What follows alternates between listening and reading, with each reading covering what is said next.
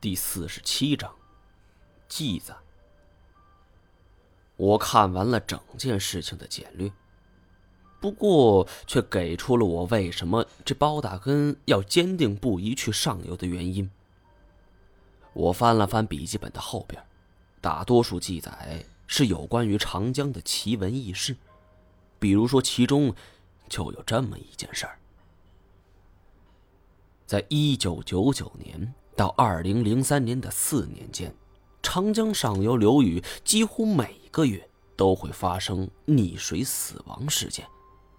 如果是夏天，倒能够解释得通；可是，在大冬天，谁会下水呢？而更为蹊跷的事情，则发生在二零零三年寒冬腊月之间。当时天寒地冻，但是长江上游因为水流湍急。完全没有冰冻。话说当地就有一个富二代，约定几位朋友冬季去捕鱼。当时富家子弟和朋友几个人，四个人是一起租了一条船，同时一起下水的。而这富家弟子一下子就沉了下去。朋友在隔壁见拉都拉不住，就这样沉了下去。另外三个人见这富家弟子沉了许久，也都没有浮起来，立即报警，并且派了打捞公司，也最终没有找到尸体。一个多星期之后，尸体浮了上来，其尸首呈现万分惊恐之状。只见死者的半拉身子已经变成了骨骸，一点肉也没有了。仿佛是被撕咬所致的。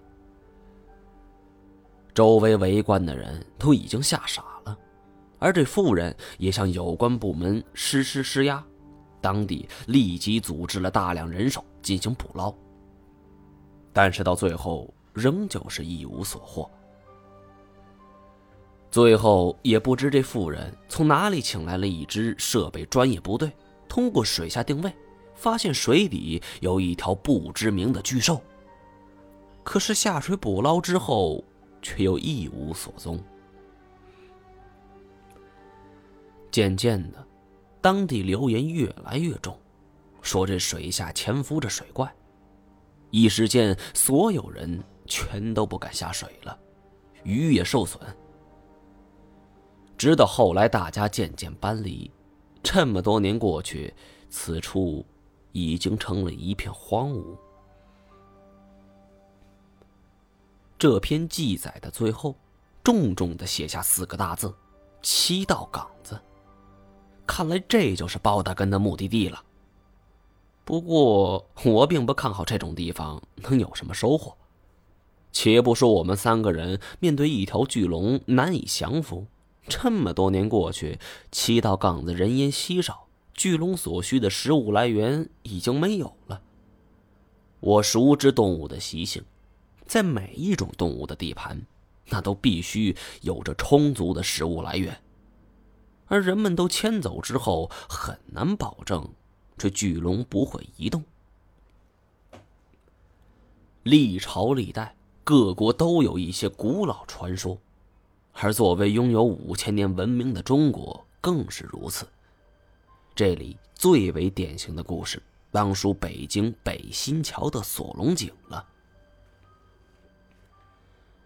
相传朱元璋在建立大明王朝之后，有一晚突然做了一个梦，梦里说这龙王与龙婆要把北京的水全部带走，因为连连的征战让上天十分愤怒。于是朱元璋就连夜请来了当时的军师刘伯温。刘伯温沉默一会儿，对朱元璋说：“说看来这连年的征战的确让龙王愤怒了。”朱元璋询问：“有没有什么补救措施？”刘伯温说：“有是有，不过需要找一名忠心耿耿的大将。”于是就寻找了一位立有赫赫战功的大将。刘伯温向他交代：“今天午时。”你穿战袍，骑战马，到东门外看见有两个老人，一个是男的，一个是女的，推着水车在路旁休息。你上去把水车刺坏，别问为什么，刺了之后不要回头，不然你性命难保。回到西直门里就没事了。”于是大将领命，武士到了东门，果然看见有一对老夫妇推着水车在路边休息。他是径直走上前去，嗤的一下，将这水车给刺坏了，头也不回，直往西直门走去。到了西直门门口，大将心想，应该没事了吧？就这么回头一看。结果他看到后边是波涛汹涌的巨浪。就这样，这个将军死了，水流了下来。而这一男一女乃是龙王与龙婆的化身，死去的将军就是明朝大将高亮。高亮在一枪刺破这龙女变的水篓之后。龙婆就带着受伤的女儿逃到了山北的黑龙潭，在此安家立业。黑龙潭里至今还有一种能撞石头的小鱼儿，相传这就是龙种，也就是龙婆的子子孙孙。